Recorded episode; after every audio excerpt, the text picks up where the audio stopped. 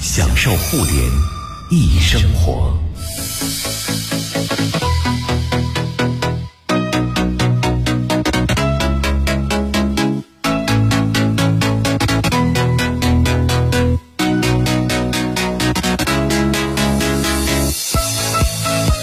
享受互联易生活这。里是联谊会，各位好，我是张琪。各位下午好，我是徐冉。哎，北京时间四点零四分，欢迎各位收听这一时段的联谊会。没参与到互动当中也很简单，关注我们的微信公众账号“互联网的联”，小写英文字母 E，还有开会的会。周一呢，按照惯例依然是我们的互联网热点事件的分析了。嗯，没错。嗯、今天要跟大家分享四条热点。嗯第一条热点就是青春有你走下神坛，爱奇艺要痛失自己的长城了吗？对，然后中间还有个热点词儿，就是倒奶。如果如果您不关注这些娱乐新闻热点的话，根本不知道倒奶什么意思。一会儿咱们跟大家共同来回顾一下吧。对，什么叫倒奶？这青春有你到底怎么回事儿了？嗯，被社会包括被一些官媒来痛批。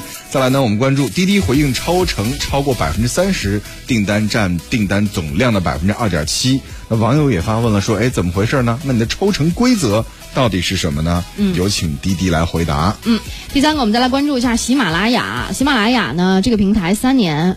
净亏损达二十亿。那现在呢，腾讯和字节也开始开拓在在线音频方面的一些产品了。这么做究竟是为什么呢？前者有一个排名比较靠前的企业，赚钱的效应一般。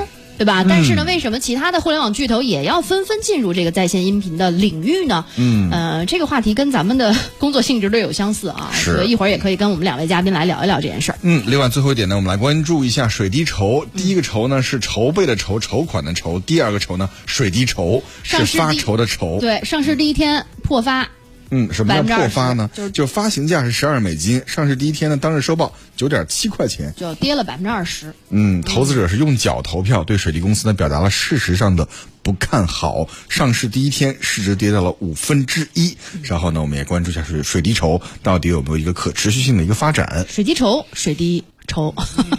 好，来，欢迎我们的两位嘉宾做客直播间，欢迎山寨发布会创始人杨淼，欢迎淼叔。大家好，杨淼。嗯，欢迎社会化营销专家黑马良驹，欢迎黑马。大家好，我是黑马良驹。来关注我们今儿第一个话题吧，《青你三》就《青春有你三》走下神坛。这个《青春有你》到底有多火？你前两季追了吗？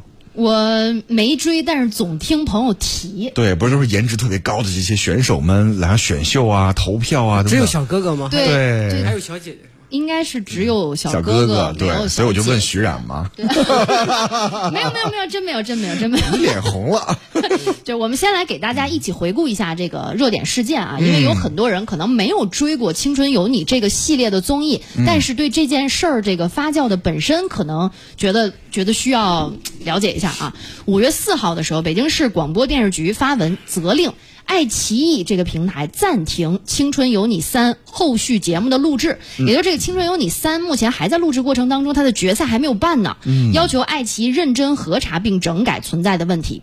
在责令停播之后呢，《青春有你三》的官方微博在五月五号表示说：“我们诚恳接受，坚决服从。”但是为啥呢？哎，呃，先说一下五月六号深夜爱奇艺的一个官方回应啊，他先说对倒奶视频所造成的影响表达一个歉意，同时也重申坚决反对一切形式的食品浪费，并且关闭了《青春有你三》所有的一个助力通道。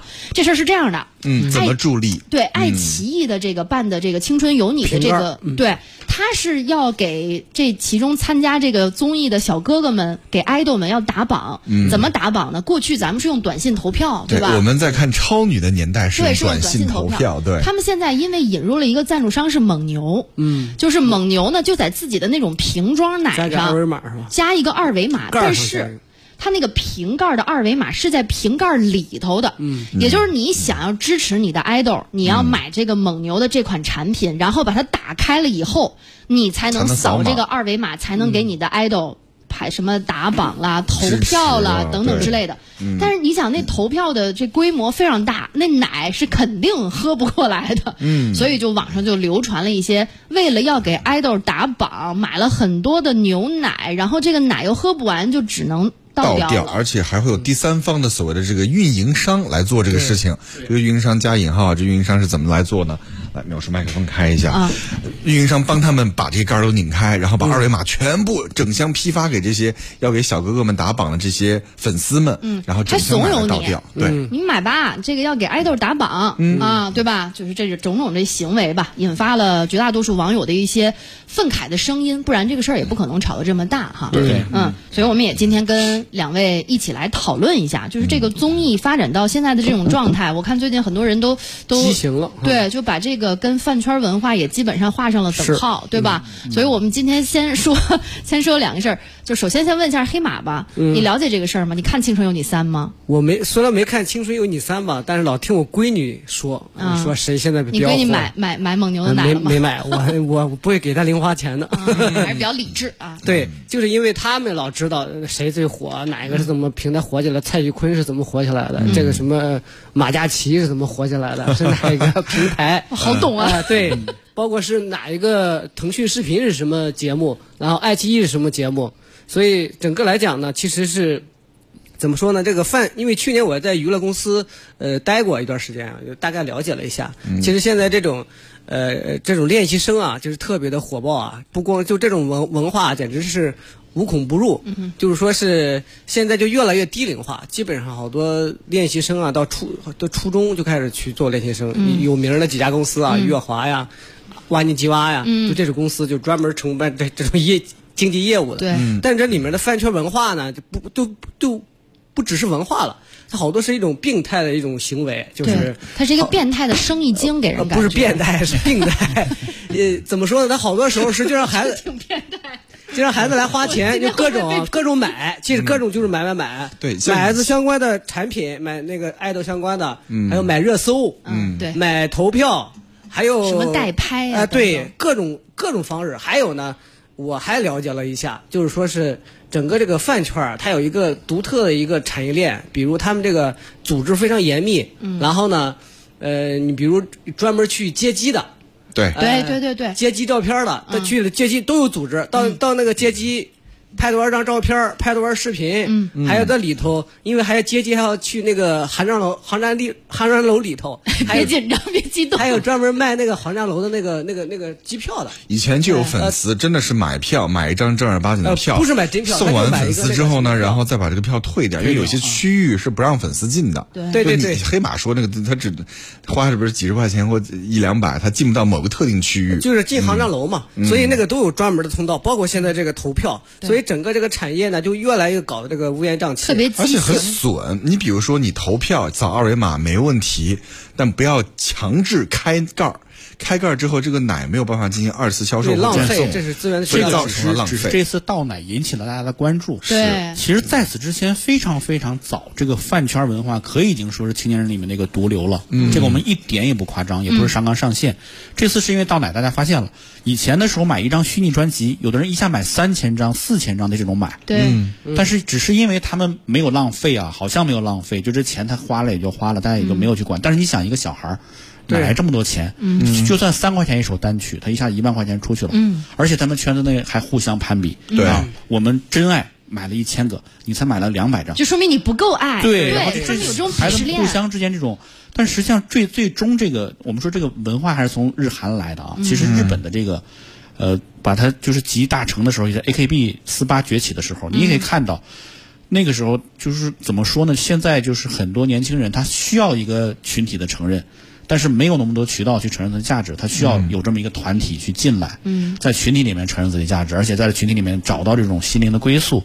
但是你要在这群体里面待下去，你不能白待，对吧？你肯定就互相这种挟持啊，互相这种。啊，日本那边是宅男多，因为所以说 AKB 这种女团成其实多。刚才徐冉握手会有没有中国有没有这种就是选小姐姐的很少，因为中国是女性粉丝多，所以都是各种小哥哥的这种这种这种更多一些。但总而言之，真的都是我觉得。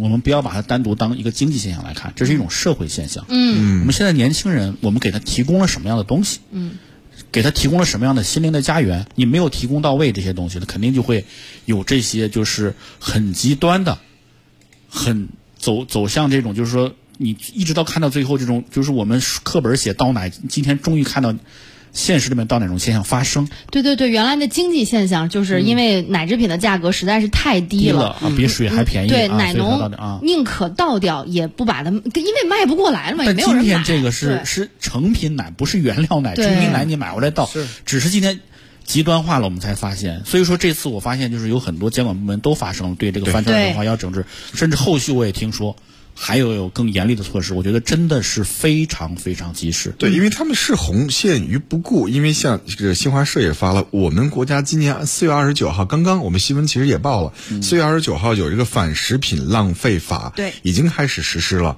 咱们去这个店里面去点餐啊等等，超过你的这个几人数，然后超过百分之多少，它是有处罚的，不许浪费，嗯，对吧？要节约，然后你够吃就好了。另外，其实，在二零二零年二月。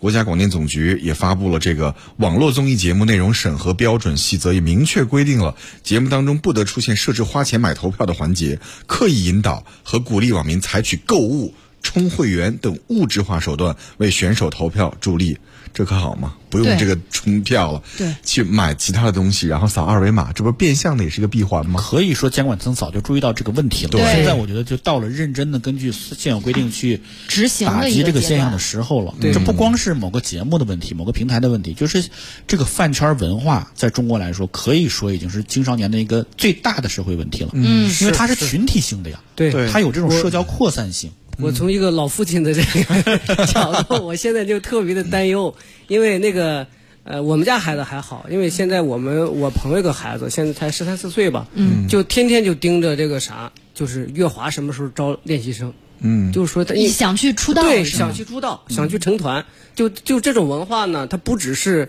说我作为一个粉丝，他也、也就是说很多人都想成为这样的明星，明星也就是说这种呢，其实。那个娱就娱乐圈也知道，其实做这个是很很辛苦的啊，对很辛苦的一个。而且但是这个真是媒体有这个能成名的有特别有很有很又很误导。还有一个，就整个来讲呢，就是说，孩子呢可能不追求个人的价值的这种提升吧，嗯，整个来讲就完全是被这种潮流想走所捷径啊，对，对对一是想走捷径，二是被这个潮流所裹裹挟，然后就整个来讲就是，哎，现在有各种啊，我听各种什么德云女孩啊，我就就是就是就是他一他就对小学生都有这种情况，嗯，所以好多时候有各种各种圈儿的东西都有。那媒体平台有没有这个责任呢？不是。哎，接下来说一下爱奇艺，先看一下爱奇艺，因为知道，呃，其实大家都知道，爱优腾这三家，我们都知道做内容最最大的三个平台一直在亏钱，对。对吧？你看，二零二零年爱奇艺的总营收呢是两呃二百九十七亿，同比去年的增速只有百分之二，亏损的额度。依然在大幅呃，虽然在大幅度的收窄，但是规模依然达到七十个亿，就是在咱们这儿做内容特别不赚钱，所以呢，它又是上市公司，他又要为了给自己的投资者，呃，给自己的投资人交一份很好看的答卷，那这个时候就只能做一些你看成本可控的综艺，包括还能拉新的综艺。那《青春有你》这个系列也一直想必是给爱奇艺带来了不错不菲的一些收入跟流量，它才会一年一年一年又继续来办。所对，以而他们也发现了，在中国的这些这个娱乐节目或选秀节目当中，消费男色是一个永远可以一本万利的一个所以已。经已经尝着甜头对了。对对，它主要是什么呀？这种是，这种是它相当于一种模式什么呢？它是既做综艺又做经济。对他好多时候是他这些艺人啊，小哥呃小哥哥小姐姐，他基本上就签在他的平台了，平台跟他平台是绑定的，对跟平台绑定的，然后呢，这个不捧红以后呢，又作为他的艺人，又可以接海量的商务代言，对所以所以他这是个闭环对，他就超级女生开启的这对对种模式，对，所以它整个来讲呢，它这个商业模式是比较呃直接的。而有一些综艺啊，有一些因为综艺录制，其实给艺人的钱也挺多的，嗯，所以这个然后那个内容，这内容和剧呢又是购买又是很大的一个钱，嗯，所以这种自制的或者选秀类的综艺，现在是一个呃网络平台的一个很大的一个收入的来源。嗯可以说选秀类的一个综艺，我觉得本身模式上也是有问题的。你比如说，就是他的老祖宗 AKB 四八，嗯，这个日本音乐界有一个说法叫 AKB 四八，就是音乐之毒瘤。因为他年年专辑第一，但是你说音乐界毒瘤，音乐界的毒瘤，对，年年专辑销量第一，商业模式很成功啊。对，商业模式成功，但是你就是你考虑这个商业模式，有很多时候我们说最成功的商业模式是什么？永远是黄赌毒，对吧？一定是最成功的，因为从利用人文化和的成瘾精神。上来讲，没有什么，。对但是你你的这个就是带来的这个正正向的这个增量有多少？嗯啊，每每年 AKB 它销量很多，它为什么那 CD 销量好？因为每个 CD 里面有个投投票的那个总决选的投票，嗯，也有那个也有日本粉丝录的，一下买一千张 CD 对的人，也是实物，唰唰唰唰唰开开盘，他要快速的拿出那个券来投啊。所以说，如何快速开 CD 盘拿那个东西，他都录成了视频，一千张盘录完了之后，盘直接扔掉。嗯，你说是不是浪费呢？当然，他也你说浪费 CD 盘不算什么浪费，但实际上也是一种让粉丝烧钱的行为。对他真的去听了吗？真的有一千个人享享受他的音乐了吗？没有啊。嗯，所以我们就说这个就这个选秀这个模式啊，其实我觉得也差不多走到尽头了。爱奇艺说实在，它还是在。呃，我们这三大平台里面，相对来说做综艺还是很有经验的一个平台，对。是。也有很多不错的啊。中国有有嘻哈这样的这个综艺也有，就是选秀呢，因为它的确这个刚才黑马说来的这个流量快，对。由于有经济收入什么之类的，可能大家就互相攀比着做。嗯，但是我觉得现在到了中国这个阶段，已经到了监管去规范互联网经济的这个阶段了，不是说是就是强监管的西马由笺阶段对你自己去发展，就我尊重你的市场自由，没有。嗯，现在我肯定要你讲社会价值，讲长远价值。嗯，那这个时候监管这一刀砍下来，我觉得已经是很明确的这个信号了。对就这种光看脸的，而且是这种充钱去堆的这种选秀节目，是已经到了末路了。没错你以后你可以有，你可以真正的才艺，真正的什么样的去去接着搞《中国好声音》这样的，肯定没有问题。嗯但是真的就是这种秀一张脸，然后就让女粉丝们尖叫，去互相去冲，去什么之类这个对对对，走到末路了。而且不要想着再养去钻，成系的，太可怕了，再去钻空子。啊什么之类，再去把这个模式再去搞出来，不要想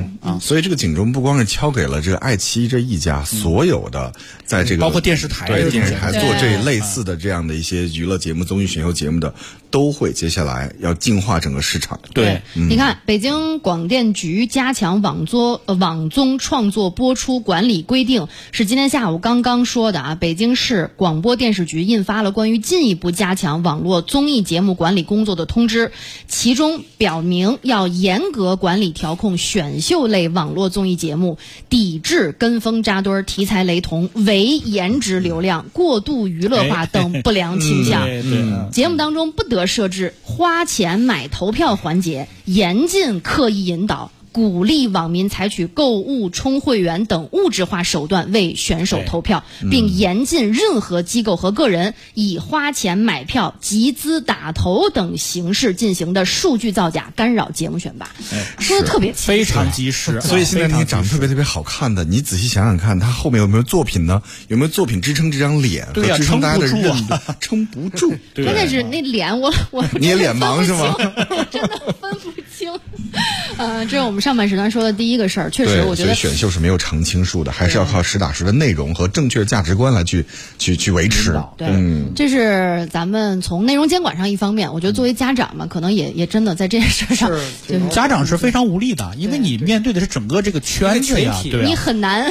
对啊对你每天这小孩只有睡觉的这几个小时和吃饭小时在你身边，其他时候他都在这个学校啊这些这些同龄人他受这个群体当中，就像当年我们说玩游戏一样，你说监家长怎么监管？你家里不让管，你去学校大家全都在聊，嗯，对吧？你不能全推给家长，这个时候我觉得就是监管层是最适合介入的，对对从源头去斩断。是啊潘潘说了说，这个刚打开收音机没听到头，他说消费男色真是太可怕的社会毒瘤了。前几天开孩子家长会，老师特别谈了，现在有些小学生呢唧唧歪歪耍小性子，不敢想象这样的问题社会化之后带来的一些影响。嗯范博也说，现在什么练习生啊、组合呀，这个规模感觉越来越大，怎么想红的人那么多吗？资源都不够用了，你们就干脆打包出道得了。嗯，想红的人这个世界上从来都有，包括我们这个年代，对啊，人口基都想数多大？都想出道。对对对，但其实都是平台做来什么？呃来垄断这个东西。是，好，来，接下来我们关注下一个话题，滴滴的问题滴滴抽成的问题。抽成它不是一个什么秘密了哈，大家都知道，平台一定是会抽司机的一个服务费用的。但是新华社最近有一篇网约车平台请给公众一个解释这样的一个文章呢，引起了社会的关注。嗯，文章指出，一些网约车平台抽成超过百分之二十，有时甚至高达百分之五十。嗯。二是关注到一些网约车平台从司机和乘客身上去谋取更高额的利益，造成平台和用户之间的关系失衡。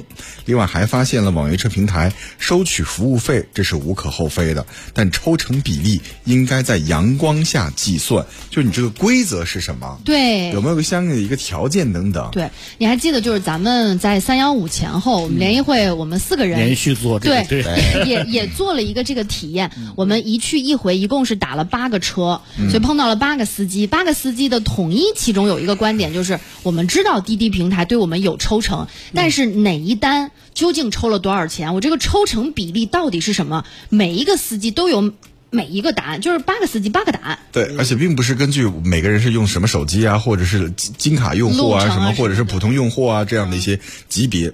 去算这个补贴，就你就莫名其妙的可能我多了两块钱补贴，但是我只是个普通用户，而徐冉作为一个比如说白金卡用户等等，他没有任何的补贴，对。对，时时长什么的各种哎。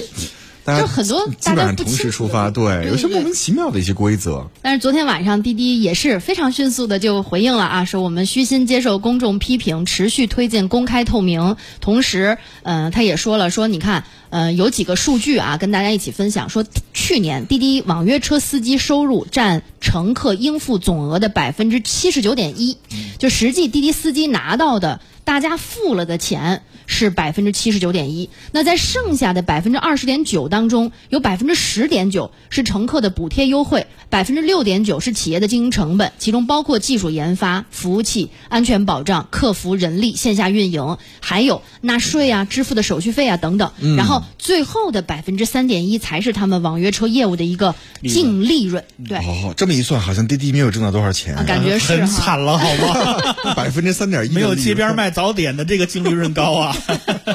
滴滴还说说这个抽成高不是普遍现象，比如说像顺丰单，其中抽成高于百分之三十的订单是占总订单的只有百分之二点七。然后另外大众更关心的是网约车抽成的规则到底是什么？那这个钱到底应该怎么算？那就此呢，滴滴也公布了司机和乘客分别实行独立的计价规则，也就是咱们看到的乘客这一端跟司机看到的那司机那一端确实是。不一样的，它有一个独立的这个计价规则啊。一会儿我们也可以来跟大家一起讨论一下这样的一个呃计价规则。但是我要说一个但是，我也看了这个视频，我不知道二位有没有看新华社的呃新华社做的这个体验报道啊？新华社这个编辑呢，在其中找了一个特别详细的一个历史资料，就是在二零一八年的时候，滴滴也说我们会推动司机抽成规则的。透明化，嗯，时间过去了两年多，时间过去了要将近三年，二零二一年了，嗯，但是我们依然在讨论司机被平台抽成规则的透明度问题，嗯啊，我觉得这个也是我们今天需要跟二位一起来讨论一下的啊。先说一下，呃，就是。先说一下这个平台抽成的这个问题，我不知道二位对滴滴的这个回应和对这个热点事件本身怎么看？淼叔先来表达一下吧。呃，我觉得滴滴这个回应是非常讲技巧的啊，因为他现在他这个列了这个表，就是有几种计算方式，而且它这个方式一、方式三是这个司机常用该方式计算，但是没有没有计算某个部分。那么方式二、方式四，他说这是真实的计算方式，等等等等，呃，说的很委婉。他当然不会说司机算错了，但实际上根根源就是说，司机好像包括媒体忽略了两个两两两个成分。那什么成分呢？就是司机的补贴不是当天支付的，司机的补贴是第二天支付的。嗯啊，那么也就是说，你如果算当天抽成，它是这个是占比更更小。对对对，分子偏小，就是司机的收入偏少。嗯，但第二天呢，它这个。这个司机补贴到手了，嗯，你就没你这个没算进去，对，你就就所以说，我觉得这是首首先一点，我是相信它存在这个的，因为滴滴他说的很合理，就是说我我这个补贴为什么我又要拿回钱了再去补，就是抽成不一下给司机呢？我第二天再给你算一笔这个补贴，呃，这个抽成，是因为这是要激励这个司机，有些就是说高峰期啊，或者说是一些远的单啊、冷单啊，我需要一些。上浮的东西去激励司机去接这个单，去调配这个运力，对吧？是这个跟我们公司管理一样，你不可能大家全拿一样的工资。嗯，我肯定会这个工资上下给你浮动，有个绩效这个考察。所以我觉得他这个解释是对的。嗯，但是因为结算的话，他不可能当天结算给你，甚至不可能结算在这一单里。嗯，啊，所以说你每个单单独去算，它这个比例会波动的非常厉害。嗯，因为你不知道他最后还可以返多少补贴。嗯，啊，这个我觉得他这个解释是成立的。嗯，啊。所以说，但是你要说这个，另外一个就是这个补贴，刚才徐冉提的这个问题，这个补贴的这个规则的问题。规则啊，呃，这个我以前也说过，就是互联网公司的很多规则，它不能完全告诉你是几加几等于几这种规则，嗯，因为一旦出现了。就会有人钻规则的空子，嗯啊，这个从 Google 时代就开始了。很多人说 Google 你你凭什么排序排哪些公司排高了，哪些公司排低了？你这个排序要透明，否则你就是在这个什么什么。那 Google 也当时也说了，我如果公开的话，它有很多做所谓的 SEO 的公司，就是优化搜索结果，嗯，他立刻用这个结果把自己的公司的顶到最高去了。加权，对，很多人说不会啊，不可能啊，我们怎么那么坏？但是我还是那句话，我们中国有十四亿人，有很多你说不可能的事情，你放到十四亿人里面，它的可能性再小，它也可能发生，而且可能迅速的，并且在以前网约车行业这种骗补贴啊什么事，在其他公司在很多历史上都上出现过。经常出现。对啊，我们记得以前有网约车公司月收入两万甚至三万的时候，那个时候正常吗？并不正常。嗯啊，所以我觉得就是它可以公开这个规则的结果，但是规则的具体算法是没有办法公开的。你公这开就是得他的失效了。企业机密是不是？对对对，商业机密可以对，这个三木也说了，说滴滴它在这个事件当中，它既是玩家又是裁判，感觉是两头吃啊。我定游戏规则，我定补贴规则，然后呢，我再来拿。嗯嗯嗯，黑马你怎么看？我觉得我看他这个数据啊，是吧？他这个去年什么占了百分之九七十九点一，就是这个乘客应付总额的哈。但你看它的这个成本哈，百分之六点九是企业经营成本。嗯。呃，百分之十点九是乘客补贴优惠，补贴优惠，所以这个就是一个，可能不能说是问题啊，就是说是这是目前这个互联网行业存在一个普遍的问题。嗯，开始我还以为这个补贴是这个是投资，是他自己来的，看来发现还是是羊毛出在羊身上，基本是乘客付的。呃，乘客付的，然后这个这个补贴，你那个券儿其实还是从你这个呃，反正不是你付的，就是别人付的，反正就整个来讲是从这乘客付的车费里面扣的，还有一个是百分之六点六点九的这个企业经营成本，其实也是相对来说还是比较高。嗯，所以整个来讲，它其实还是因因为这个滴滴是不是还没有正式上市哈？没有没有所以呢，它还是在一个拉拉新、一个投资、投入的一个阶段。然后这这时候它付出比较多的这个营销的费用然后呢，其实一部分这个滴滴司机也承担了一部分，其实这也是一个现实，这是一个事实。嗯，但的确是目前来看啊，从市场角度来看，它也有一个市场调节的一个过程。现在会大家会发现，你肯定是司机挣的钱，司机就少了，所以你你会大家会发现，现在在北京有的时候高峰时期打车是很难打。也挺难打的，对。对，所以整个来讲，它这个是有一定的市场调节，的确是，呃，怎么说呢？这里面很难去判定。你说这有很难去判定，所以最近有一个讨论，就是说，你看开始大家都以为滴滴和美团都以为是一个互联网带来普惠的，嗯，后来发现 互联网这是比谁都黑，这、就这两大平台变成这个中介机构以后，你看看这个。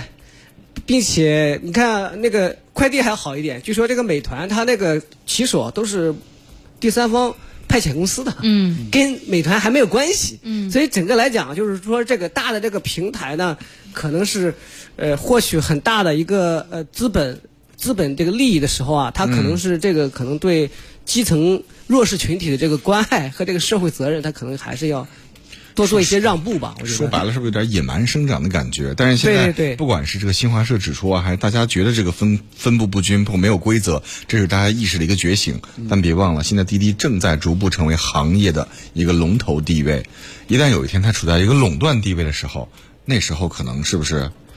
所以，所以这时候需要政府还有这个媒体嘛，政府和媒体这个现在有反反垄断嘛，有整个来讲，可能从这个法法律或者法规或者整个管理角度去去规避这些东西，因为政府应该是这这个鸡蛋和墙站在鸡鸡蛋这一边嘛，是吧？应该维护这个社会的不过。网约车领域说实在的，包括以前出租车在的时候，大家也肯定也经常做。出租车司机他份儿他的收入也不是暴利，就这个行业它因为它有对对对半公共属性，就是这个领域你要就是挣大钱，其实就是其实监管这时候已经很严格了。包括这几年，就是尤其这几年针对网约车这个监管规定是一个接一个出，现在可能就直接数据都已经接到这个嗯。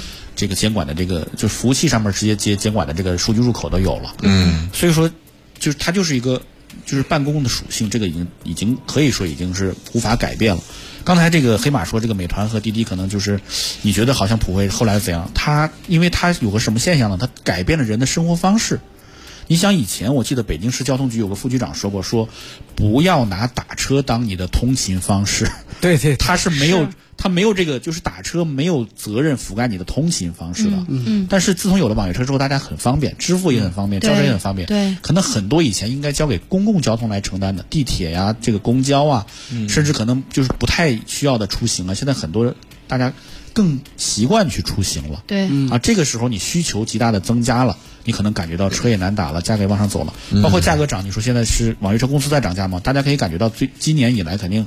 物价涨的是挺快的，是是是。啊，美国那边已经一万亿、一万亿、成万亿的往外发钱，发好多，对，你总有一天会反映在我们的物价上。对，这可能跟这个，我觉得这个这轮这个打车涨价，可能跟这个公司，因为他现在要上市，他要那个财务数据即将公开，大家可以，我觉得我说最好监管的是上市公司，嗯，他所有的数据都在公开嘛，对吧？对，所以刚才黑马提到美团，美团是个上市公司，所以有很多数据可能会更透明一点，大家能看透它的一些经营结构。但是滴滴因为现在还不是上市公司，但是究竟它是以什么样的？一个主体去上市，我觉得可能这就是另外一个话题了。财经节目的一个问题了。对，因为前一阵说可能要以自己的生鲜，因为他刚开始做生鲜团购，对，要以这一部分要上市，所以你你现在还真的很难知道它究竟它的这个财务结构到底是一个什么样的一个状况啊？对，但在出行这方面呢，滴滴说了，他努力要实现司机、乘客、平台三方正循环。对，这现在目前看来的话呢，有点点儿，现在好像三方都不太满意，对，都不满意现在。但是这个也是就是交通行业的宿命。你看这个民航铁道以前被骂的更狠，这个这个说实在的，真的是。可以说是宿命，这个行业就这样，对吧？让大家都满意。不确定性，对高铁运输现在确实改变的越来越好啊。对高铁是，那也是，你看它才逆转了几年啊？对，以前铁道部骂了三十年了，可以说 买不到票。那滴滴我们现在当时骂骂滴滴骂了十年，你说是不是还有二十年挨骂？我觉得也不一定的。嗯，所以不知道这个上市之后，它的互联网原罪能不能洗清楚呢？我们静观其变，好吧？对，插播一下半点广告，我是张琪，我是徐冉。联谊会，享受互联易生活，享受互联易生活。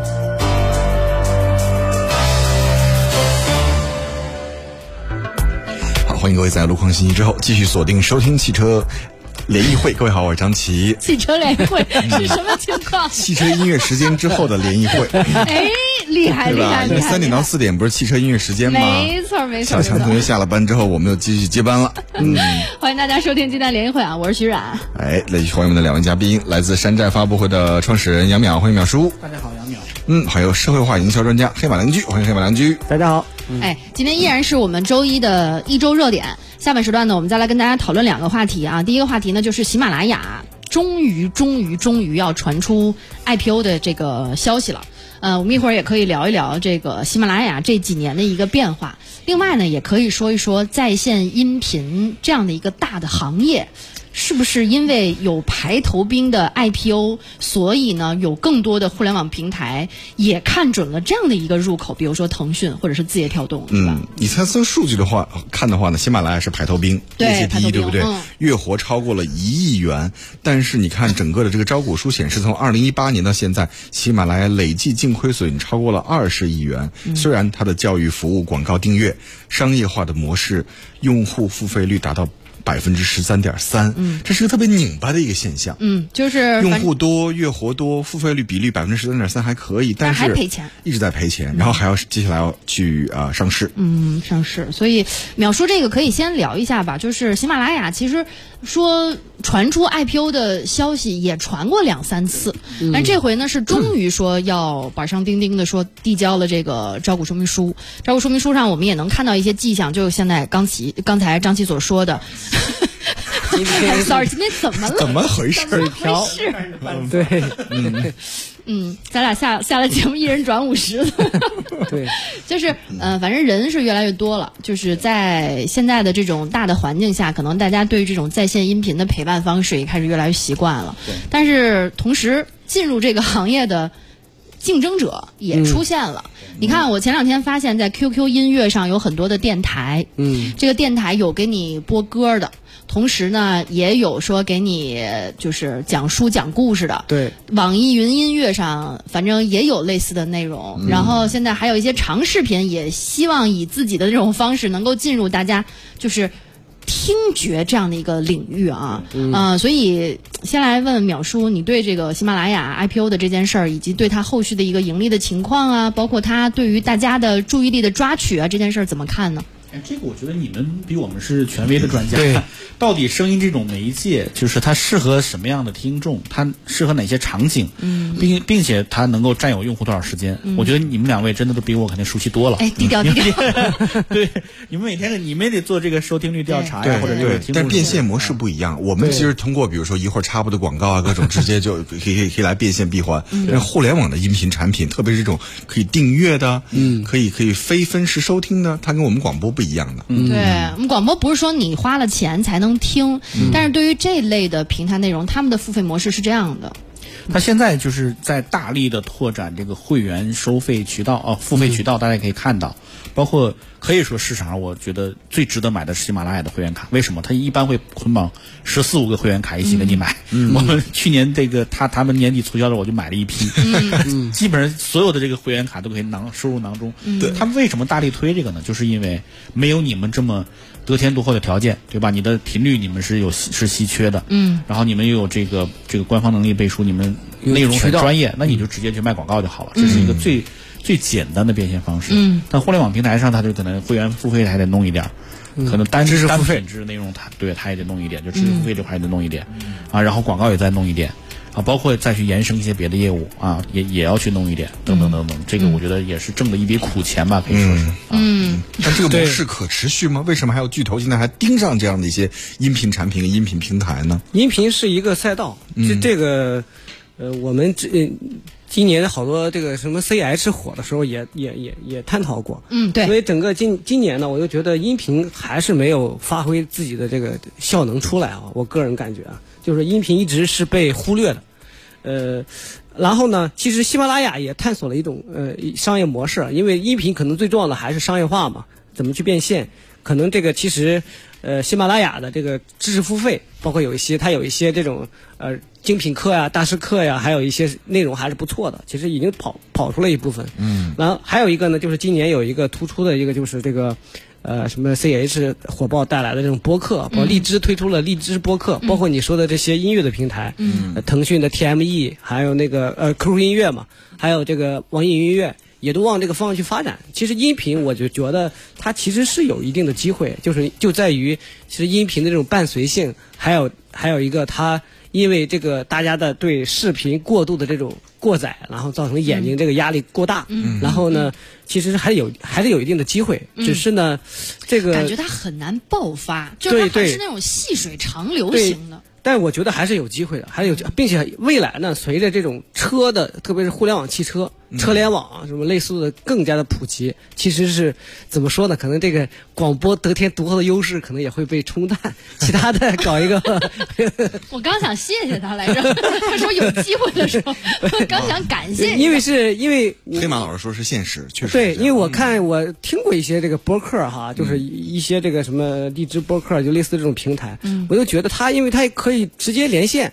所以他其实哎，对，直接可以连麦，直接可以聊，他可能比我们这单独的去读个这个读者的这个什么，还是有一定的这个互动性。只是说现在还没有效能没有发挥出来，我就觉得未来其实你们那个跳槽和其他的空间还是挺大的。哎，哎，播一段咱们的那个牛栏山的广告吧，变现一下。你怎么能让我们跳槽呢？这是开玩笑，也说。联谊会，享受互联一生，享受互联一生活。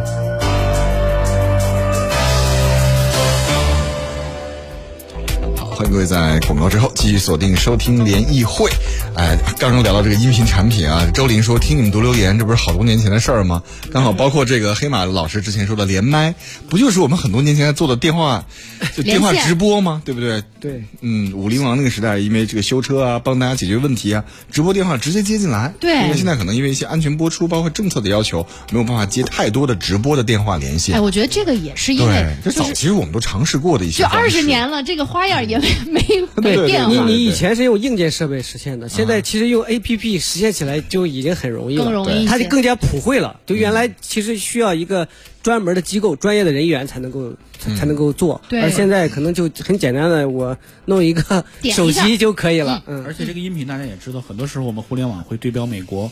那么在美国呢，就是音频用户一天听六个小时的音频，嗯，中国的话只有两个小时，也就是中间这个我们十四亿人乘这个四个小时这么巨大的空间。呃，美国的嗯播客很厉害的，嗯，那他们听这个听这个音频产品的场景是在车里、在家里、在哪里？没有，也有 podcast，就是所谓的这个、啊这个东西，就是他专门的，可能在书房里自己听。嗯，而且就是美国那边显示一个优势，就是听 podcast 的这个用户素质普遍比较高。嗯。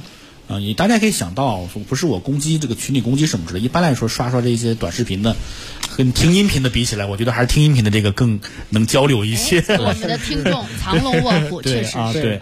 一般来说是因为它这个就正是因为它有一定门槛，而且你需要有一定闲暇时间才能去享受，嗯啊，所以说这个相对来说，所以广告商看好这音频市场，实际上更看好的可以说，是它可能数量没有短视频那么多，嗯，但是一般来说单位的呃品牌调性和这个单笔的投放额都会大一些，嗯啊，所以说这个我觉得也是它也是一个赛道。对，互联网现在流量焦虑，大家一直是老生常谈了。那音频这么长的这个啊、这么大的市场空白，还在那等着填补呢，而且它对用户时间的占有这么有效，对嗯所以说。